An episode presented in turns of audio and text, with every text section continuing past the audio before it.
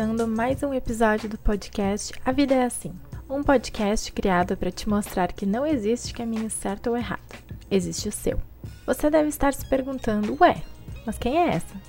Eu sou a Débora, parceira da Luísa na criação desse podcast. Vocês já ouviram ela falando de mim por aqui. Esse é o primeiro episódio que eu apresento. Portanto, enviem seus feedbacks com carinho para Debs Goulart no Instagram.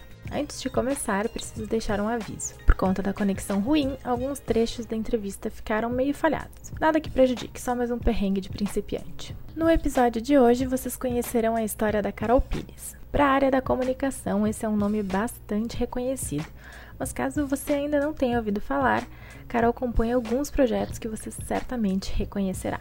Ela é corroteirista do filme Democracia em Vertigem, da Netflix, indicado ao Oscar 2020 de melhor documentário. Ela também trabalhou na equipe de roteiro das duas primeiras temporadas do Greg News, da HBO, e é colaboradora de um dos jornais mais importantes do mundo, o The New York Times. Atualmente, ela também apresenta o podcast Retrato Narrado, que inclusive eu recomendo fortemente que vocês escutem. Currículo básico esse dela, né? Mas como é que uma mulher de Brasília, apaixonada por boas histórias, vai parar em plena cerimônia do Oscar? Essas e outras curvas dessa trajetória é o que você vai ouvir agora. Com vocês, Carol Pires. Carol, muito obrigada por topar falar com a gente. Eu já aviso que esse episódio vai ser repleto de tietagem. Eu tenho certeza que meus colegas, jornalistas, professores vão ficar muito empolgados com esse episódio, assim como eu estou. E eu queria começar te perguntando quem é a Carol, assim, além da jornalista, além da podcaster, além da roteirista, quem, quem tu é? Sempre essas perguntas que parecem simples são as mais difíceis, né? Eu sou muito jornalista, isso é inclusive uma questão para mim, porque não só é minha profissão, como é o jeito que eu penso, é o, é o, jeito que eu olho o mundo. Meus namorados foram todos jornalistas, meu marido é jornalista, eu, eu tô meio um pouco obcecada, assim, uma época minha terapeuta dizia assim, vai procurar um médico, um dentista, sabe? Sai, do, sai desse mundo, é disso que você precisa, assim, mas daí se a pessoa não consegue falar, sabe, do, do congresso no detalhe que eu gosto, aí eu fico meio, essa pessoa aí não sei não, a gente não tem muito a ver. Mas eu sou Carol, eu sou de Brasília e eu sou mãe também. Eu sou mãe da Eva, que é uma bebê de um ano e meio. E hoje minha vida, principalmente na quarentena, basicamente é ser mãe e jornalista. E como que o jornalismo surge na tua vida, assim? Tu, sempre soube que tu queria ser jornalista, que tu queria estudar jornalismo desde cedo. De onde que isso surgiu? Teve alguma influência? Eu acho que eu sempre quis ser jornalista, mas na verdade eu não sabia o que era jornalismo. Desde muito pequena eu gostava de escrever, eu gostava de. Eu pegava uns cadernos, fazia uns poemas, não sei, eu adorava escrever, eu aprendi a ler e escrever muito, muito novinha. Minha mãe é professora. E acho que no começo eu pensava que eu ia ser professora, depois eu comecei a achar que eu ia ser poeta. E eu nunca aprendi a escrever poema, é aqueles sonhos de criança. E aí depois, eu acho que em algum momento, a minha memória mais antiga, eu lembro de ver a Fátima Bernardes no Jornal Nacional e pensar, tá aí alguma coisa que também deve ter a ver com, com escrever, né, com organizar ideias, não sei. Comecei com essa ideia de ser jornalista, mas é isso, eu era muito pequena para entender o que que um jornalista fazia. Mas isso foi ficando, eu acho que mais eu fui encontrando depois elementos para confirmar a minha vontade vontade infantil. Não sei, depois eu percebia que jornalista viajava muito. Eu pensava, é, quer viajar muito. Sabe, era uma coisa meio infantil, assim. Mas então na escola, as, as minhas matérias preferidas também eram português e, e redação. Eu sempre fui muito para esse lado de escrever. Eu fazia umas coisas, eu escrevia crônicas sobre os meus amigos da escola. Então a gente tinha uma aventura no fim de semana, depois eu escrevia uma crônica sobre isso. Eu fazia umas crônicas que eram meio perfis das minhas amigas, contando um pouco historinhas. Eu não tenho nada disso, mas a minha melhor amiga de infância tem uma pasta com todos esses textos guardados. Eu sempre esqueço de pedir para ela um dia Cherokee me mandar. Devem ser vergonhosos, mas enfim, divertidos. E aí, quando eu entrei na faculdade, era isso. Eu já fui direto para fazer jornalismo e, e, um pouco nessa toada que eu te falei. As coisas iam um pouco confirmando essa vontade inicial. Eu amo ser jornalista, mas eu tô sempre pensando também se é isso mesmo que eu deveria fazer pro resto da vida. Assim, hoje eu estava falando com um amicíssimo meu de Nova York que a gente fez mestrado juntos, ele trabalha no New York Times e a gente estava falando disso, né? Para que, que a gente foi inventar de fazer jornalismo? Assim, todo mundo avisou que não dava dinheiro, a gente quis fazer mesmo assim. Toda vez que eu começo uma reportagem nova, eu penso, ai meu Deus, como é mesmo que faz isso? Será que eu vou dar conta? É tão difícil, não sei o quê. E fico pensando, deve existir alguma coisa no mundo que eu faça que não seja tão dolorido, assim. Mas ao mesmo tempo, quando termina, é, é muito prazeroso. Então, você continua indo em frente. Falando em New York Times, agora que tu mencionou, assim, tu hoje também é colaboradora deles, né? Sim, sim. Eu escrevo colunas de opinião para eles, volta e meia. Antes era mais fixo, mas agora na quarentena eu não consegui manter o ritmo, diminuir bastante bastante. Eu tenho um contrato com eles de colaboradora frequente. Em que momento isso surge, assim, na tua trajetória? Porque estudando jornalismo, a gente sempre enxerga o New York Times como, assim, o ápice do ápice, o jornal mais relevante do mundo. Então, como é que surge na tua carreira? Tipo, o, o, que que na tua vida te levou a abrir essa porta? Então, foi uma construção. Quando eu tinha uns, deixa eu pensar, eu tava com uns 26 anos, mais ou menos, eu conheci a Fundação Garcia Marques, que é uma fundação de jornalismo na Colômbia, muito legal. Acho que é a fundação de jornalismo mais legal que eu conheço. Basicamente, o que eles fazem é conectar os jornalistas de toda a América Latina, Espanha e Portugal. É a área de, de, de maior atuação deles. E eles eles fazem muitos cursos que eles chamam de talleres. Eu fiz, eu era doida para fazer um com um jornalista mexicano chamado Juan Villoro, eu me inscrevi, não passei. Depois apareceu um curso novo com o John Lee Anderson, que é repórter da New Yorker, que era meu ídolo no jornalismo. Eu fui, caprichei bastante nessa inscrição e passei. E aí eu fui fazer esse curso, me apaixonei pela fundação. Foi um momento muito de. Nessa época eu, eu cobria política já, né, em Brasília, e eu gostava, adorava política, mas eu fazia muito umas coisas de oferecer umas pautas para os meus chefes chefes que, que eram muito narrativas ou que eram muito fora do, do que estava quente no Congresso, né?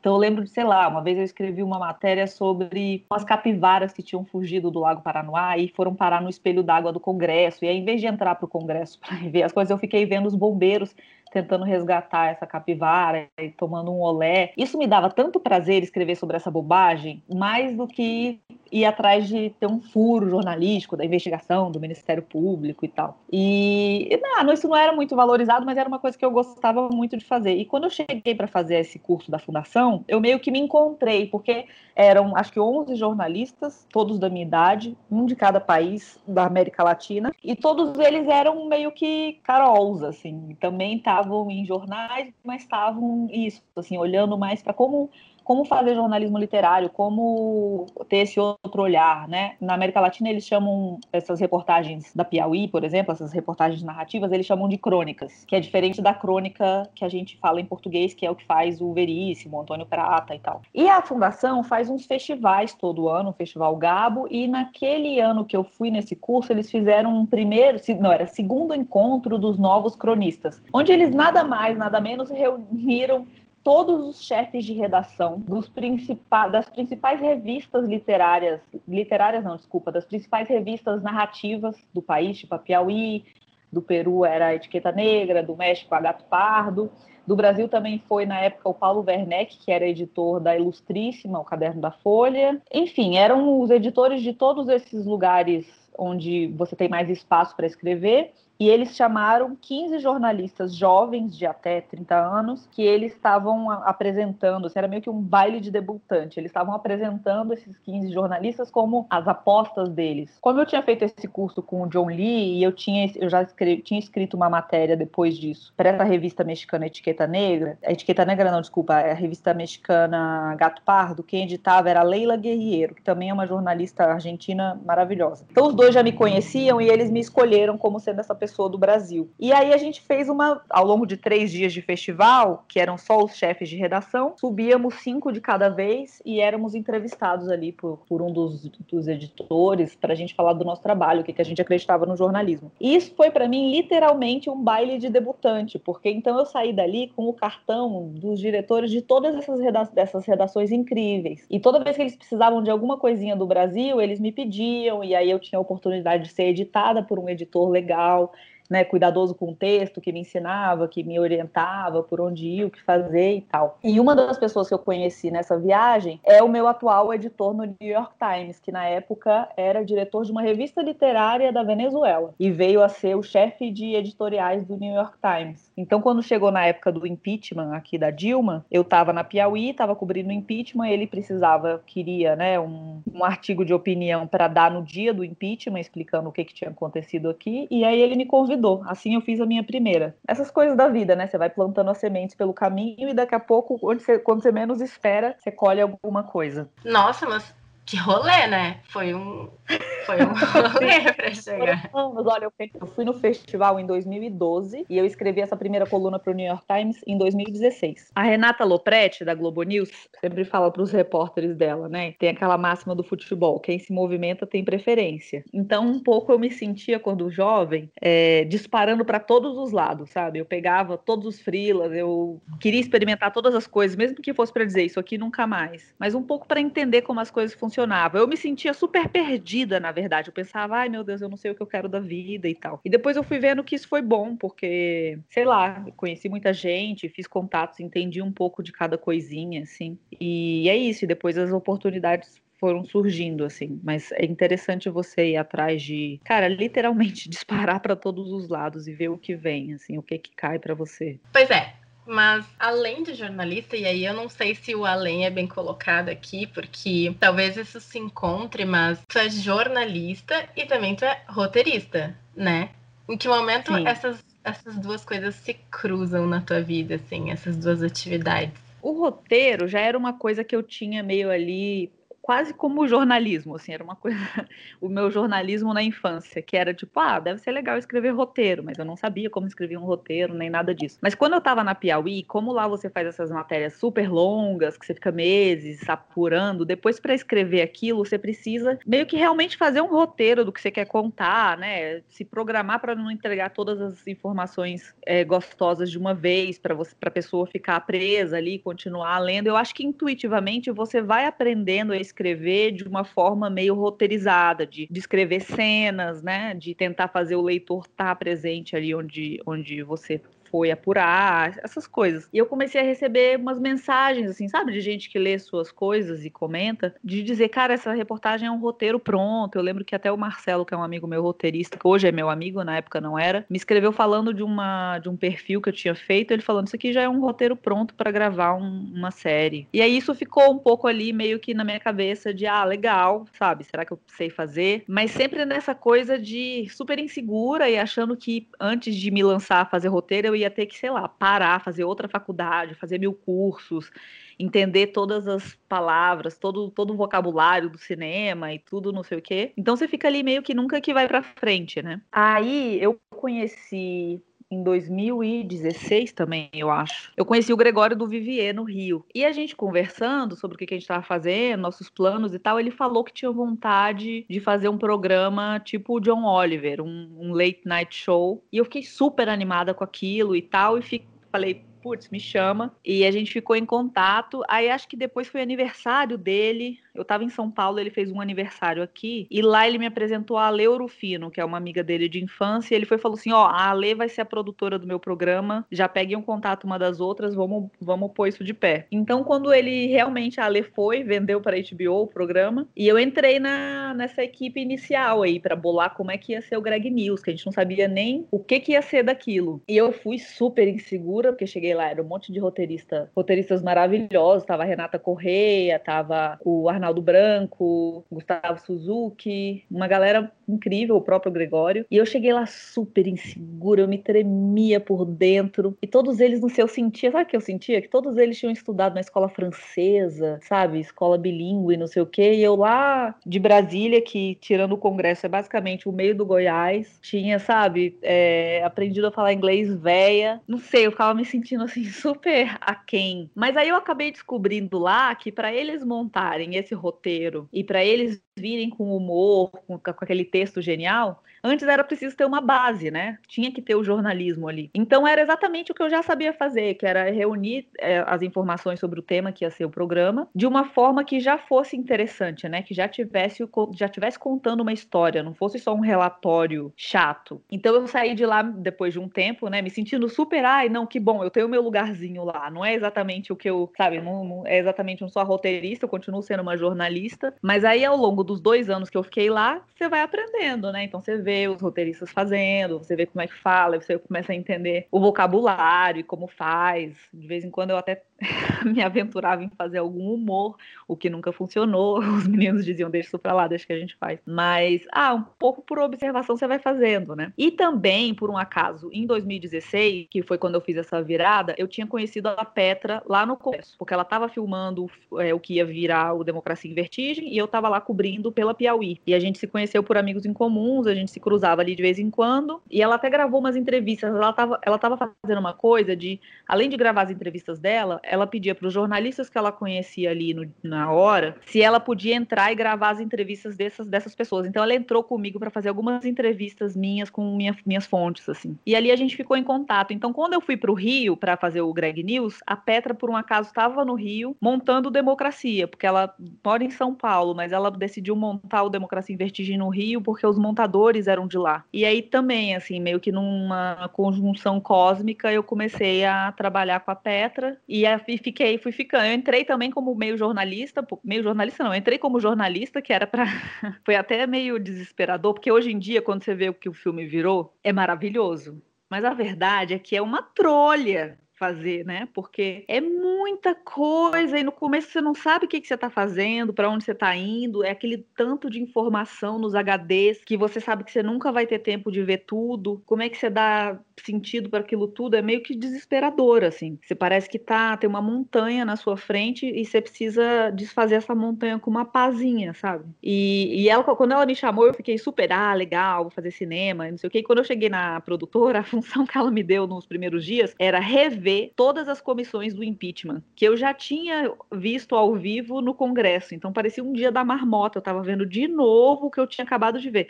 Então, assim, eu estava no Rio de Janeiro, praia, sol, era uma a produtora ficava ali no arpoador e eu vendo, revendo, meus amigos jornalistas já cobrindo outra coisa, o governo Temer, e eu lá reassistindo o impeachment. Eu pensava, ai, pelo amor de Deus. Mas aí ela me chamou um dia para ajudar ela com um texto, a gente super se conectou, deu muito certo. Ela falou: "Não, vamos escrever o roteiro comigo". E assim eu me livrei das comissões e fiquei fazendo, fiquei fazendo os roteiros. E é isso. Aí depois o projeto foi crescendo, foi claro que a gente tinha ouro na mão, assim, e, e nada, foi um processo, né? No final de três anos estava todo mundo completamente exausto, no final do filme eu estava até grávida e parecia um trabalho eterno, mas que é isso, valeu, valeu super a pena.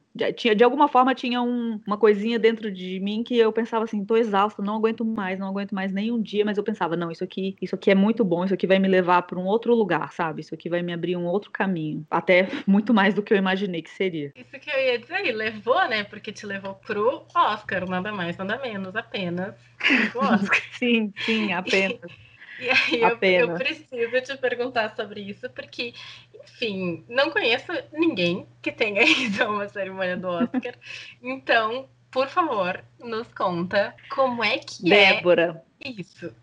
O Oscar é um grande perrengue, é um perrengue, assim, é um perrengue chique, mas é um puta perrengue. Então foi assim, beleza, fomos indicados ao Oscar, aquela coisa. Para mim, a, a, o primeiro perrengue foi que, bom, então vou pro Oscar, não dá para eu ir com o meu vestido da Renner. Preciso de um vestido chique. Fui olhar os vestidos chiques, imagina, não tenho condição nem de par...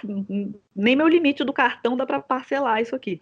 Então foi aquele desespero, eu tinha acabado de ter neném, então eu estava inchada, grande. Eu fui atrás de um amigo que me apresentou um stylist que meio que veste famosas, e aí ele então conseguiu pegar os vestidos emprestados nas marcas, e aí foi uma luta para achar um que coubesse em mim, então essas 15 dias antes de viajar foram meio que uma surra na minha autoestima, assim, eu ia me vestir, eu pensava, Jesus amado. E como as roupas são muito dos acervos desses stylists, são para modelos, elas vestem 34 e calçam 41. Então, tipo, nada cabia em mim. Assim, totalmente o contrário. Meu pé é pequeno, meu quadril é imenso. Então foi isso para o primeiro perrengue, mas beleza, estamos indo pro Oscar. E aí, chegando lá, vou chegar agora na, direto pra cerimônia. Eu fui pensando o quê? Com, eu fui com meu celular carregado, mais uma bateria extra dentro da bolsa, porque eu, eu muito disposta. Meu, minha meta era ver o Brad Pitt, que eu acho ele, assim, o homem mais bonito que já pisou na Terra. E a Petra tinha chegado uns dias antes e tinha encontrado o Brad Pitt num jantar. E eu já fiquei puta porque eu não tava lá, mas pensei que, né, como ela tinha conseguido vê-lo,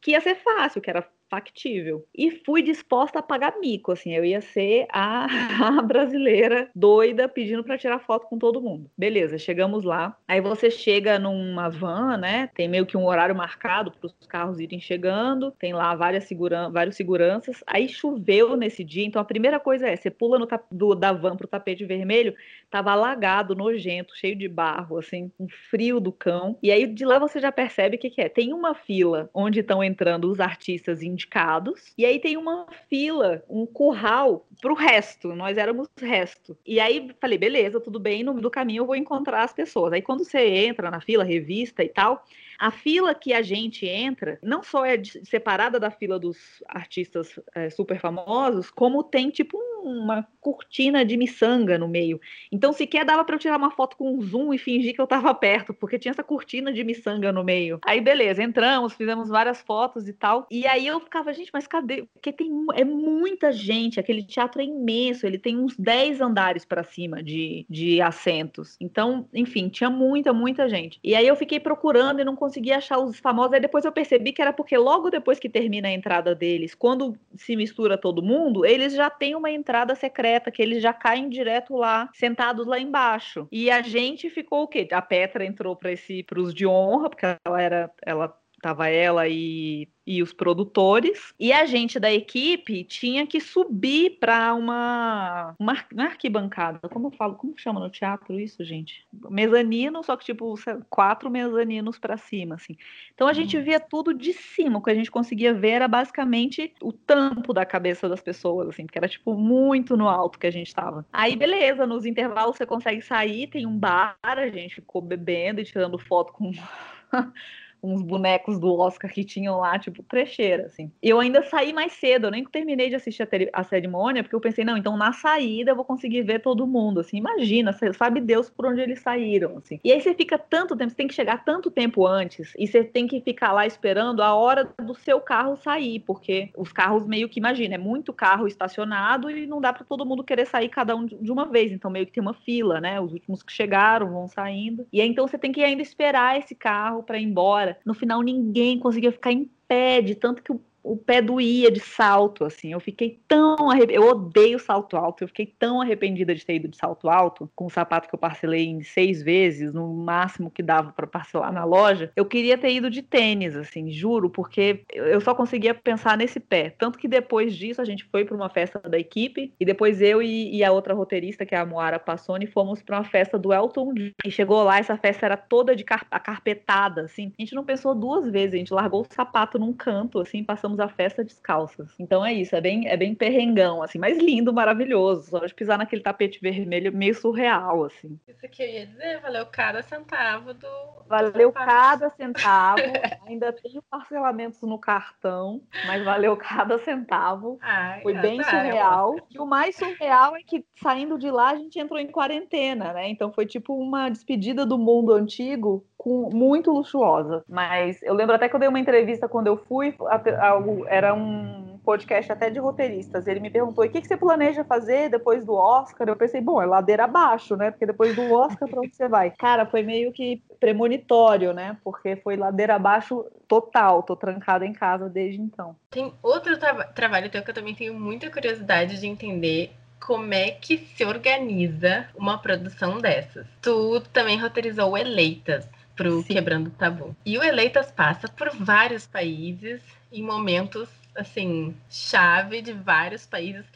Como é que essa produção rola, assim, deve ser também um baita de um rolê, né? É, no Eleitas foi muito mais fácil, porque eu peguei o Eleitas só para roteirizar. Então eu não tava no Eleitas é, enquanto ele estava sendo produzido. Mas eu te conto. A Beatriz, que é do Instituto Update, que é quem apresenta o Eleitas, Beatriz Pedreira, ficamos super amigas depois do projeto. Ela tem esse instituto que estuda inovação na América Latina. Ela já tinha feito uma inovação na, na, periferia, eu acho, e outro, ela já tinha feito outros dois, agora me esqueci qual foi o primeiro. E ela fez os dois para a Globo News. E esse terceiro ela decidiu fazer o Quebrando Tabu, que era sobre mulheres. Então ela já tinha feito pelo instituto dela todas essas viagens. E é isso, um pouco que ela vai contando assim, né? Porque ela, a primeira viagem dela era para o México. Antes de ir, como ela tem esse instituto, esse instituto tem parcerias com institutos da América Latina toda, porque é um instituto voltado para a América Latina. Então, essas, essas, esses institutos aliados já tinham mapeado para ela as mulheres mais interessantes, que eles julgavam mais interessantes para ela ir atrás.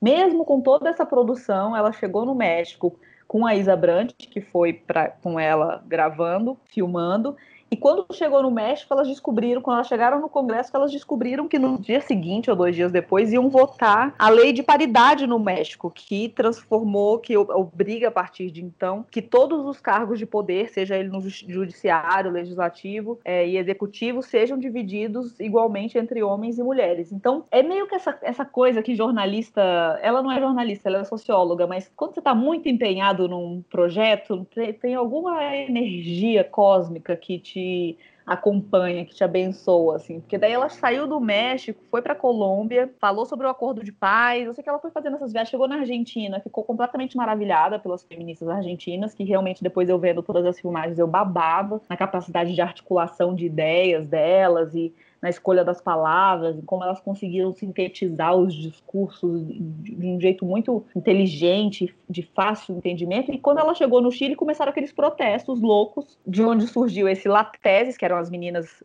é, fazendo aquela coreografia do É Violador És Tu, e que agora, né, meio que culminou na aprovação domingo passado da Assembleia Constituinte, que vai ser a primeira Assembleia Constituinte, a primeiro, o primeiro congresso que vai redigir uma Constituição formada por homens e mulheres, a primeira do mundo. Então ela também chegou lá nesse momento. Mas aí quando eu entrei no projeto do Eleitas, era a Bia, era meio isso, era a Bia com todas essas entrevistas, horas, horas, horas, horas de entrevistas, seis países que, pelos quais ela passou e ela falava, bom, e agora como transforma isso num, numa série, né? Como divide, o que, quais são os temas. Mas ali é muito uma construção é, em conjunto, né? Os editores, os montadores também fizeram muito esse, esse trabalho, fizeram, foram essenciais para revisitar todo esse material da Bia, separar o que era bom, separar o que podia entrar ou não, e depois entra a equipe inteira, né? Fazendo essa curadoria, entendendo. E minha função foi muito também de ajudar a Bia não só com o roteiro do Eleitas, mas também fazer meio que um quase que um livro final sobre essa viagem dela, assim. Foi muito legal para mim, porque eu cubro política muito e me considero feminista e milito pela causa, mas é, me fez perceber também o quanto eu era masculinizada na minha forma de, de encarar a política, né? Nos jargões, a repetição dos jargões dos políticos, de entender a política dentro de um xadrez que é muito masculino e que eu já tinha um pouco me desfeito assim desse linguajar fazendo democracia em vertigem. Foi muito bom. A Petra é super poética, eu muito menos, mas foi interessante essa, esse jogo assim dela querer sempre me pedir mais poético, menos jornalístico, mais poético. Isso foi me libertando de ter que escrever naquele daquele jeito padronizado dos jornais, né? E até na Piauí eu não precisava para escrever de outras formas. Fica ali, né, essa cultura e, a, e, ali no Democracia eu fui entendendo que dava para escrever de política isso, falando de ondas, falando de tsunamis, falando de. usando metáforas menos sobre guerra e xadrez e mais sobre. Ah, o que, o que me encanta mais, né? E acho que no Eleitas foi meio que a culminação disso, de enxergar que existe toda uma política feminina sendo feita, com outras palavras, outras técnicas, outras estratégias, e que eu, apesar de estar tá super no tema América Latina, jornalismo e política, não tinha mergulhado ainda. Uma, uma coisa que eu acho que inevitavelmente é interessante te perguntar, porque está sempre em, em, pauta isso, né, para quem estuda jornalismo, essa relação do jornalista com a imparcialidade que a gente já, já sabe que tipo não existe no momento que a gente senta para analisar um texto, para escrever um texto, a gente está partindo da nossa interpretação, mas eu queria entender um pouco como tu enxerga isso, assim, uh, tanto de, em relação aos trabalhos que tu fez, que tu participou, quanto ao, ao trabalho que tu faz no geral, assim. Também, no Democracia, em Vertigem, eu tinha uma coisa muito assim de, é, apesar de eu ter escrito o roteiro, aquele é um filme que conta a visão da Petra sobre o impeachment, né? Então, nem tudo que ela fala ali, eu concordo. E isso no começo mexeu comigo, assim, foi uma questão que eu, que eu levei para ela, assim, que eu me sentia muito insegura, né, de depois meio que ser esnobada de novo no jornalismo, porque eu estava ali contando uma história que, que claramente tem um ponto de vista. E acho que sim, viu? Acho que no começo Mas depois o filme saiu e acho que é tão claro que ali é um ponto de vista. Eu acho que essa questão da imparcialidade é pior você escrever um texto fingindo ser imparcial e que na verdade é todo cheio de entrelinhas e de opiniões camufladas de informação é muito mais honesto que uma pessoa leia e saiba do lugar de onde eu estou falando, sabe? Porque as pessoas são capazes de filtrar e de entender, bom, então assim é como ela enxerga. Ela não está me dizendo que essa, esses são os fatos únicos e a única verdade possível é a que ela está me dizendo. Está me dando um ponto de vista. E também na mesma época, essa coisa de escrever para as colunas, meu, meu editor sempre reclamava, reclama às vezes ainda, que eu fico muito no jornalismo, assim, muito no, nas informações, cruzando informações ligando os pontos, e ele fala: Eu quero a sua opinião, o que, que você acha disso? E eu ainda acho difícil colocar tanto. Às vezes eu acho que eu estou dando a opinião, ele fala: Não, você está comentando a notícia, você ainda não está dando a sua opinião. Eu fico, tá, mas eu não, não, quero dar opinião sobre tudo, né? Eu não sei sobre todos os assuntos. Eu posso comentar e indicar caminhos, mas eu não sei dar a solução. E as colunas desses op-eds do New York Times tem muito isso, assim, de no parágrafo final você dá a solução para o problema que você levantou. E eu não me sinto capaz de então eu fujo muito disso, ele acaba topando, mas é, ele queria que eu, que eu opinasse mais. Eu opino quando eu acho que eu estou 100% segura do assunto, assim. É, no caso do Eleitas, aí acho que já é outro caso, né? Que é tipo assim, esses dias eu até eu salvei para assistir uma, uma conversa sobre feminismo né, jornalismo e militância feminina, que a questão era até da Fundação Garcia Marques, que era uma jornalista falando se existia algum conflito né, entre você ser repórter e você ser uma militante feminista. E aí eu acho que não, porque se, se você está militando pelos direitos humanos, você está obviamente certo. E não vejo um conflito assim. E aí acho que para concluir, eu fiquei muito tempo insegura assim de achar que meus amigos no jornalismo iam me ver, achar que, que eu que politicamente eu era partidária e eu não me considero partidária. Eu acho que eu tenho pontos de vistas, eu tenho simpatias, mas eu não me considero partidária de lado algum e me considero muito mais crítica a alguns personagens e, e a alguns governos que eu acho que estão completamente em desacordo com meus valores mais básicos, assim. Então eu acho que no começo eu senti sim que tinham jornalistas que caíam nessa simplificação, né, do coxinha ou petralha, essas coisas. Mas eu acho que também o último governo, esse governo atual, fez com que muita gente saísse, né, desse lugar do ah, eu sou isentão, assim. E foi interessante, porque eu acho que eu, eu porque o centro andou para um lado, eu sinto que, que eu fui melhor compreendida do que eu era antes, assim. Acho que o jornalismo mudou. Prefiro que o leitor entenda que ninguém é imparcial, quem se diz imparcial está errado de saída, porque cada um de nós temos um, uma formação, valores familiares, afinidades. Inclusive, quando você está no Congresso, sendo jornalista, sendo repórter, você tem fontes em todos os partidos, mas é claro que você acaba tendo mais fontes com fulano ou ciclano, e aí eu não falo nem por afinidade partidária, mas porque alguém te dá mais acesso do que um te dá mais acesso do que o outro. E as informações que você vai coletando ali, são 513 deputados, você não está pegando a verdadeira informação, né? Você está sempre pegando um lado. Tudo que você está reportando, de alguma forma, essa informação está vindo de alguém. Que você nunca vai ter 100% de certeza se aquela informação está chegando a você pura ou também já está chegando a você enviesada. Enfim, é, é como a vida é, né? As pessoas, aquelas pessoas ali no Congresso são pessoas como nós, têm seus humores, têm seus interesses e tal, e tudo isso vai compondo esse barulho que a gente tenta dar sentido e tenta transformar em informação, em, em, reportagem. Eu acho que se hoje eu fazer uma reportagem, eu vou me sentir imparcial fazendo essa reportagem, assim. Principalmente se eu mostrar em algum momento de que lado eu tô, né? Não, não fingir que aquilo, que determinado assunto para mim é possível dizer um lado e o outro. A Dorit Harazin, que era a editora da Piauí, que é do Globo, é, falava isso um pouco assim, não é toda matéria que, que tem que ter um outro lado, né? Porque no fim das contas você não pode dizer fulano fez isso, isso, isso e aquilo, matou, roubou, sei lá o quê, e fulano nega. Se você tem todos os fatos, se você tem as provas, se a polícia disse, se a justiça confirmou, então você está só deixando o seu leitor confuso, né? No final, nossa, nossa, nossa função também é chegar, ajudar o leitor a formar uma opinião, né? Então não dá para tudo, um pouco como, como hoje em dia o Bolsonaro fala mentiras e às vezes os jornais não colocam logo no título, né? Que aquilo é uma mentira. Então fica parecendo que a mentira é só uma opinião. Agora que a gente entrou um pouquinho nesse assunto do feminismo e que tu comentou sobre o Congresso e tudo mais,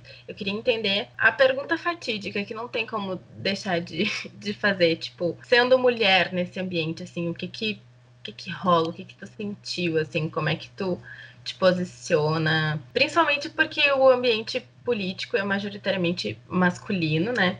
E tu às vezes está lá para fazer as perguntas que que vão doer e fazer as reportagens que vão doer. Então, eu queria entender um pouquinho isso, assim. Então, quando eu comecei a trabalhar no Congresso, eu era bem nova, eu estava com 20 anos. E aí eu lembro que nesse começo era diferente, porque tinha muito mais é, homens como repórteres e, e, principalmente como chefes, e o Congresso bem ainda mais masculino do que era do que é hoje. E engraçado que eu lembro que nessa época os, os jornalistas falavam muito: ah, é mais fácil para vocês como mulher, porque vocês pedem um café. Porque lá é o seguinte: que você precisa de informações de bastidor, que é não só o que eles falam, mas sim o que eles fazem, principalmente o que eles planejam fazer. E para alguém te falar de verdade o que eles querem fazer, você precisa ter ali algum acesso. E aí se você não pode estar simplesmente ali no meio do corredor perguntar uma coisa para um senador que você nunca viu na vida e que não sabe quem é você, ele não vai confiar em você. Então você vai criando um pouco uma relação, né? De você faz uma pergunta, o cara vê que você publicou corretamente, que você não distorceu o que ele disse. Então a próxima vez que você for falar com ele, ele vai falar mais. É, então a gente fala muito de pedir um café, que é uma forma de, na verdade, pedir para ir falar com o senador no gabinete, né? Você toma um café ali, que é uma forma de pedir uma, uma entrevista informal, em que você não precisa colocar né? Fui no gabinete, entrevistei o fulano. Você depois pode usar essa informação como uma fonte disse ao jornal, tal, tal, tal. Então os jornalistas falavam: "Ah, vocês mulheres pedem um café e conseguem fácil, porque os caras querem, né, tomar um café com vocês e tal". E no começo eu não rebatia muito isso, assim, porque realmente eu pensava: "Ah, não é tão difícil, eu peço um café e quase sempre rola". Mas logo você começa a perceber que quando chegava a hora dessas fontes passarem uma informação realmente importante, uma investigação, um documento que provasse alguma coisa, eles iam nos jornalistas homens que eles já conheciam há muito tempo. Então você começa a ver que, bom, não é que você consegue o café, que você consegue a boa informação. A outra coisa é que eu sentia também assim, os meninos chegavam, faziam ali uma piada, falavam de futebol, que, enfim, qualquer pessoa pode gostar de futebol, mas eu, pessoalmente, nunca me interessei. Eu ficava ali meio sem assunto, sabe, para ter esse, esse papo furado de rodear a pessoa antes de ir num assunto que me interessava. E você tem que ficar o tempo todo com a guarda levantada, porque já me aconteceu de ter fonte que eu conheço há 10 anos que segura o bastante para, né, Ir num almoço e conversar e de repente vir uma cantada. O que não vai acontecer, provavelmente, com os, os jornalistas homens. Então não é essa coisa que eles me diziam de ah, é mais fácil porque consegue café, não é nada, porque você tem que estar sempre a guarda levantada e tal. Agora, isso foi mudando ao longo dos anos eu acho que hoje em dia tem muito mais mulheres no jornalismo. Você chega no Congresso, a maioria das, dos, das repórteres são mulheres. Você vê a Bela Megali, a Juliana Dalpiva, na Globo News elas são todas mulheres, né? As que estão brilhando hoje, tá? A Liana Tusa, a Júlia do a Andréa Sadi, são mulheres. Em Brasília, a Camila Bonfim, enfim, é, acho que a, nós fomos eh, nos multiplicando, ocupando um espaço e que hoje e que vai ficando cada vez menos espaço, né, para esse tipo de, de discriminação, para esse tipo de diferença de tratamento entre um e outro. E também, graças ao universo, nossa, o feminismo é uma revolução vitoriosa, ainda temos muito que caminhar, mas enfim, acho que vai sobrando cada vez menos espaço, né, para esse tipo de comportamento. Nunca me aconteceu nada grave de assédio nem nada assim, mas eu ficava chateada com isso de achar que tinha uma fonte fiel e no final ela repassar essa informação para para outra pessoa. Que característica pessoal tu tenta emplacar nas tuas histórias assim? Da, da forma que tu vê a vida e, e como que isso contribui para as histórias que tu conta. Eu gosto, eu sou muito atenta aos detalhes. Na minha vida pessoal mesmo, com os meus amigos, em festas, não sei, eu sempre, eu sempre, eu até lembrei para minha mãe esses dias que tinham dois amigos meus do mestrado há muitos anos que estavam namorando escondido e eu percebi que eles estavam namorando escondido por causa de um jeitinho que o dedinho do meu amigo na hora de se despedir, tocou no braço da minha amiga, assim. E aí ele levantou para ir embora e eu, opa, o que que tá acontecendo entre vocês? E ela foi pega tão de surpresa que ela teve admitir que eles estavam namorando escondidos. Tem, tem alguma coisa assim nessa observação do detalhe, das cenas, das movimentações, de, né, de como. Eu lembrei agora de uma cena do impeachment que a gente descreve. Eu fiz um texto com a Júlia sobre a noite do impeachment, quando mudou o governo, o jeito como o Moreira Franco despejava o uísque no copo. Então, acho que essas, essas pequenas cenas, tem aquela coisa do jornalismo, né? Pessoa, não é sobre o que a pessoa diz, é sobre o que ela faz. Então, tem muito disso de observar é, como ela se movimenta enquanto ela fala, do que ela fala e é diferente do que ela faz. Enfim, acho que essa atenção para esses detalhes, assim, que é uma coisa que eu acabo fazendo também na, na minha vida, assim. Eu falo pro, pro meu marido, toda vez que eu vou numa festa muito ruim ou que acontece um barraco, em vez de pensar assim, nossa, que furada, eu penso, que delícia, deixa eu prestar atenção em todos os detalhes dessa furada, porque depois eu vou contar isso pros meus amigos. Tem um pouco dessa, dessa loucura, assim, de enxergar a vida em cenas. Agora vamos pular um pouquinho para Carol Podcaster, porque agora tu tem o teu podcast, o Retrato Narrado. Surpreendentemente, eu conheci o teu trabalho através do É Noia Minha, da Camila Freire. Oh que eu vi as Camila participações lá. Minha maior publicista. Aí que eu descobri que os, vários dos trabalhos que eu curtia, que eu consumia, tinha o teu dedo envolvido. Então eu queria saber de onde surgiu essa vontade de montar um podcast, como é essa produção, esse trabalho que já está repercutindo super bem, né? A ideia do podcast surgiu logo que eu terminei o Democracia, eu estava naquela de, né, o que, que eu vou fazer da vida, e minha melhor amiga, que é a Paula Scarpim, estava fundando a Rádio Novelo, que é essa produtora de podcasts, ela é a Branca Viana. Ainda nem tinha escritório nem nada. E a Paulinha foi falar alguns podcasts para ouvir, entre eles um que chama Making Obama. E ele tem duas outras temporadas que é Making Oprah e Making Beyoncé. Que é um podcast que eu, sinceramente, não gosto, porque ele é muito chapa branca, é super tiete, é abertamente tiete, mas que é super legal, porque vai um pouco mostrando uma coisa que eu adoro pensar também, que é quais são os passos que uma pessoa dá que mudam completamente o destino dela, sabe? É, qual é a diferença? Eu, eu fiz uma época para Piauí um perfil da Beatriz Sarlo, que é a maior socióloga argentina viva, e, e, ela fala que é isso. Ela pensava em ser, nem lembro o que, professora de alguma coisa, quando um dia ela viu uma, um cartaz de estágio numa revista literária, ela foi para lá e ela virou a autoridade em literatura argentina, foi chefe da cátedra de literatura da Universidade de Buenos Aires durante mais de uma década. Então, sabe, esse, esse bilhetinho que ela viu ali foi o que mudou completamente o destino dela. E o, o Making, esse podcast também era um pouco sobre isso, assim, né? Como é que aquele jovem se torna o presidente da República? Como é que é uma apresentadora de um morning show num estado X, que eu já não lembro mais de onde é a Oprah, se transforma na maior comunicadora do mundo. Achei essa ideia legal, guardei um pouco para mim e outro podcast que a Paulinha tinha me falado para ouvir é o Slow Burn, que é sobre política. Acho que a primeira fala sobre o Watergate e o segundo sobre o caso da o impeachment do, do Clinton, da Mônica Lewinsky. E aquilo eu fiquei fascinada, porque é completamente política do jeito que eu amo, assim, que é tipo esses detalhes, esses personagens secundários, o copeiro, a esposa do senador, o não sei quem, e como como esses fatores, sabe? Como a crise no Watergate começa, começa assim, a coisa é, cai, vira um escândalo, porque tem uma crise de casamento entre uma socialite e uma assessora do presidente, e um assessor, isso, que é a Marta, que é inclusive o primeiro episódio do, do podcast, que é uma mulher maravilhosa, assim, de direita, super perua, e fala o que quer, e de vez em quando ligava para uns jornalistas bêbada e contava um monte de coisa e tal, e é assim que meio que o Watergate é descoberto.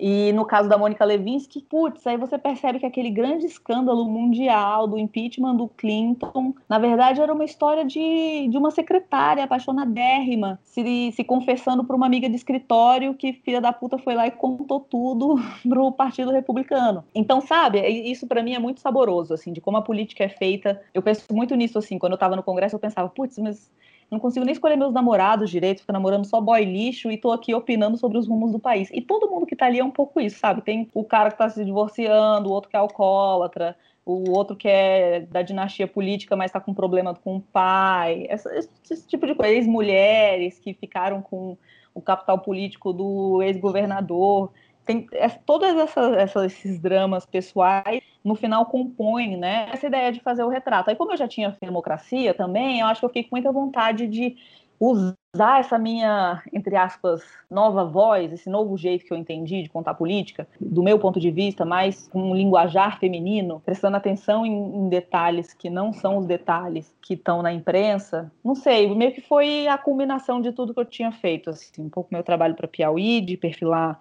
grandes políticos, um pouco do documentário, um pouco do essa ideia, né, essa ideia de fazer roteiro. Eu fiz a reportagem, eu fiz o roteiro dos seis episódios. E foi isso, foi no final a Novelo virou, a Novelo é hoje a principal produtora de podcasts do país, fez também o Praia dos Ossos, que está fazendo super sucesso. E a gente vendeu o no meu para o Spotify para Piauí, uma união aí do Spotify e da Piauí que compraram os direitos de exclusividade do podcast. Foi isso. Sensacional. Inclusive, o Praia dos Ossos também é bem incrível. Também é tô incrível, é fissurada é nele. Bom, tu é, obviamente, uma referência para muita gente que está entrando no jornalismo agora. Então, eu queria que tu falasse um pouquinho que mensagem que tu passa, assim, que influência tu gostaria de exercer nessa galera que hoje está te vendo como uma referência, assim? Eu ainda estou meio assustada com essa ideia de ser referência.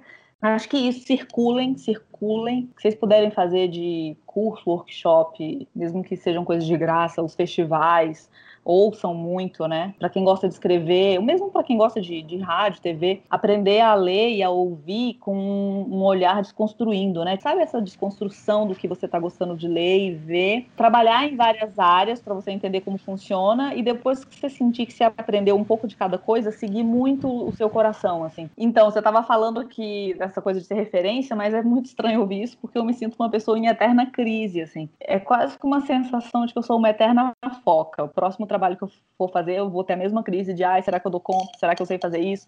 Como era mesmo que fazia? Sempre parece que é a primeira vez que eu estou fazendo uma coisa na vida. Assim. Uma amiga, esses dias, que, não é jornalista, mas que a gente estava choramingando sobre, sobre os rumos da, das nossas profissões, cada uma da sua, e ela foi e falou que o, que o marido dela disse assim: você está em crise porque você não tem um, um modelo que você está seguindo, né? Você não tem uma referência que você fala, quero ser como fulana. Você está inventando um lugar novo, né? E o conselho do marido dela para ela me acolheu um pouco porque eu fiquei pensando um pouco isso, assim, que no começo eu queria ser colunista, queria, não sei, assinar a página 2 da Folha de São Paulo. Quando eu estava na faculdade eu queria ser repórter da Ilustrada. E eu fui perdendo um pouco essa referência, né? Eu acho que hoje em dia um pouco não tem essa pessoa, quer dizer, tem, sei lá, eu queria ser a, a Phoebe Waller-Bridge roteirista do Fleabag. Ou então, sei lá, a Lina Dunham fazendo Girls. Mas eu não quero deixar de ser jornalista, então também elas não funcionam, né? Então eu quero ser um pouco de cada uma das coisas que eu gosto. E por isso dessa eterna sensação de que eu tô perdida, assim. E por isso o conselho dele me acolheu um pouco, de que é, tudo bem, você tá tentando fazer uma coisa que não existe, que é ser um pouco de cada coisa que você gosta. E no final é super legal, né? Porque você começa a perceber que você tá ocupando um espaço que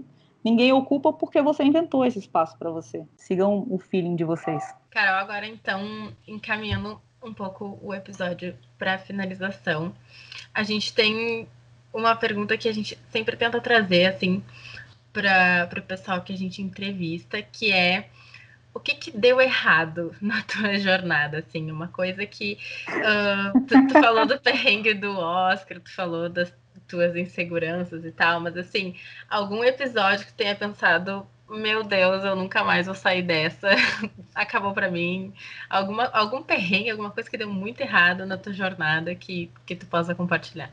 Lembrei de uma agora. Nossa, eu tenho tantas, cara. Eu poderia, na verdade, falar só delas, porque, na verdade, o que dá certo é, na é tipo o confeito do bolo. O bolo é feito por tragédias. Mas eu lembrei de uma agora enquanto eu tava falando, que essa é bem, bem juvenil. A primeira viagem não, não, mentira, não foi a primeira viagem internacional que eu fiz pela Piauí. Eu entrei na Piauí, aí eu vendi um perfil do Mujica, eles me deixaram ir para o Uruguai. Depois eu saí, fui fazer um mestrado, voltei para o Brasil e voltei para Piauí. E aí eu queria ficar nessa de fazer só América Latina e tal, mas para isso eu precisava convencer meu chefe a me deixar fazer viagens caras, longas e tal. Então meu chefe um pouco me pautava uma coisa de política e depois eu na, na, vez seguinte eu pautava uma coisa de América Latina e ele falava, tudo bem, dessa vez vai. Então a gente ficava meio que nesse jogo de uma vez eu fazia uma coisa que ele queria e outra eu fazia outra que eu queria. E aí ele me deixou fazer uma matéria sobre o acordo de paz na Colômbia, que o governo colombiano negociou com as Farc, quando as Farc ainda era uma guerrilha, maior, guerrilha armada mais longeva da América Latina, e eles estavam fazendo essa negociação, o governo e os guerrilheiros, em Cuba. Então eu pedi para fazer essa matéria, ele aprovou e eu viajei. Para Colômbia para falar com o lado colombiano, enfim, falar com as pessoas lá. E depois ele me deixou ir para Cuba. Eu fiquei uma semana em Cuba, o que hoje eu penso que foi uma loucura, porque eu fui sem, sei lá, sem entender direito como funcionava o país. Cheguei lá, cheguei lá sem dinheiro. Eu achava que dava para sacar no, no caixa eletrônico, óbvio que não dava. O negócio engoliu meu cartão. Eu tive que pedir para um taxista me levar de graça no, no, no hotel. Aí eu cheguei no hotel, não tinha como pagar o hotel, sorte que eu já tinha pagado por, por antes no cartão. Então eu sabia que eu tinha onde dormir e eu tinha o que comer no café da manhã. Então eu fui tomar café da manhã e peguei um monte de sanduíche pensando que talvez aquela fosse minha única refeição do dia. Tive que achar outro motorista de táxi que topasse me levar de graça para tentar recuperar meu cartão. E aí tive que pegar dinheiro com uma menina que era assessora de imprensa do governo colombiano para eu poder ir pagar minha licença de jornalista em Cuba, para eu conseguir entrar no lugar de foi tipo tão mal, mal organizado, mal produzido. Eu estava completamente perdida num país estranho. E mas dei meu jeito, assim, na hora que você tá desesperado, eu pensava assim, gente, se meu chefe descobrir que eu tô aqui, que ele me deixou fazer essa viagem para eu chegar aqui e tá tudo errado, que eu fui dando um jeito na cara de pau, pedindo ajuda para as pessoas, no final eu resolvi tudo cobri lá as reuniões, consegui falar com os guerrilheiros, fiquei me sentindo o máximo de ter falado com vários guerrilheiros, que era difícil ter acesso, eu consegui. E aí, de lá, eu tirei uma semaninha de folga, porque era carnaval, então eu voltei para Colômbia, porque meu voo voltava pela Colômbia. Eu tenho vários amigos lá. E tem um carnaval famosíssimo em Barranquilha, que depois do Rio acho que é o maior carnaval mais famoso de lá e de New Orleans. Então fui para esse carnaval. E todas as minhas entrevistas de Cuba e da Colômbia, dessa viagem Colômbia-Cuba, estavam no meu celular. E eu, bebaralha, perdi meu celular no carnaval de Barranquilha. Não, você não tá entendendo. Você não tinha anotado nada, tava tudo gravado. Eu entrei em pânico, comecei a falar para as pessoas. Os amigos da minha amiga, que não eram meus amigos, não estavam tão interessados assim em recuperar meu celular. Minha amiga nem aí, já mais bêbada que eu. Eu, fiquei arrasada e voltei para casa dela, destruiu minha noite, óbvio. Fui para casa dela, a mãe dela deixou eu entrar, ela, eles continuaram em farra e eu fiquei ligando para esse meu celular do Skype, pra, sonhando em alguém atender. Aí alguém atendeu. Era tipo a menina falou: Carol, sou não sei quem, amiga de Natália. Vi quando levantaste e deixaste tu celular, está comigo. E, então, no final, uma amiga da Natália, minha amiga, viu a hora que eu perdi o celular e guardou então eu recuperei minhas entrevistas. Esse, isso podia ter dado muito errado, assim, muito, muito, muito errado. Agora já faz muitos anos, tudo bem, meu ex-editor nunca vai ouvir isso, então tá, tá de contado. Mais sorte que juízo nesse caso, né? A gente também tem uma pergunta muito, muito não, uma pergunta padrão assim que a gente faz para todos os entrevistados, que é como tu definiria a tua jornada? Pode ser uma frase, pode ser uma palavra, pode ser o que tu quiser. Como tu define essa jornada que tu viveu até agora? Putz, que difícil.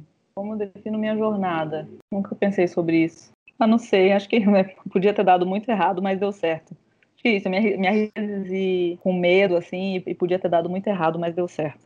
De sair do emprego, de testar coisas novas, de fazer uma coisa que eu nunca fiz, de largar salários bons para ir morar fora sem, sem saber o que ia fazer direito e isso, ir para esses cursos sem conhecer ninguém, acho, acho que deu certo. No episódio de hoje do podcast A Vida é Assim, você conheceu um pouco da jornada da Carol Pires, que se descobriu como roteirista e hoje é referência em produções multimídia no país. No próximo episódio, nós vamos contar a história da Emilene, uma publicitária que sempre soube recomeçar. Ela se descobriu estagiária aos 30 anos, mãe aos 40 e nunca viu problema em viver tudo no seu tempo. Nós esperamos você. Até lá!